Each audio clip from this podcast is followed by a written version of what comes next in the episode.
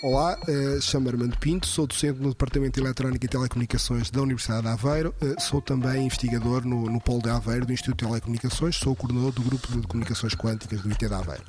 As tecnologias quânticas pretendem explorar as particularidades dos sistemas quânticos para fazer coisas que nós não podemos fazer com a tecnologia atual ou então fazê-la de forma mais, mais eficiente. Em concreto, aqui, nós estamos a falar na segurança das comunicações e na segurança da, da computação. Uh, o que é que é a segurança das comunicações? É, no fundo, eu enviar a informação do ponto A para o ponto B e ter a certeza que ninguém consegue ter acesso a essa informação. A tecnologia que nós utilizamos atualmente baseia-se na, na capacidade computacional, ou seja, nós assumimos que o adversário tem uma capacidade computacional que é limitada. Uh, nós, neste momento, o que acontece é que, com o surgimento do computador quântico, uh, essa capacidade computacional vai aumentar e isso coloca os sistemas que nós utilizamos atualmente mais vulneráveis. No âmbito da NATO, o que nós estamos a explorar, no fundo, são aplicações com interesse uh, na área da defesa e com aplicações militares, com aplicações que possam ser usadas no campo de batalha, no fundo, dar algum tipo de, de vantagem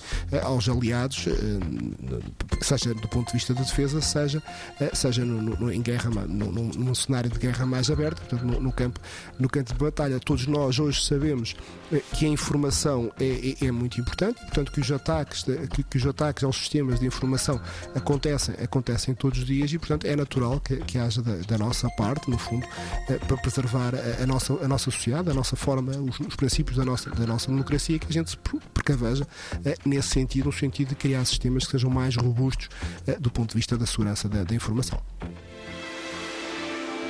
90 Segundos de Ciência é uma produção conjunta Antena 1, ITQB e FCSH da Universidade Nova de Lisboa.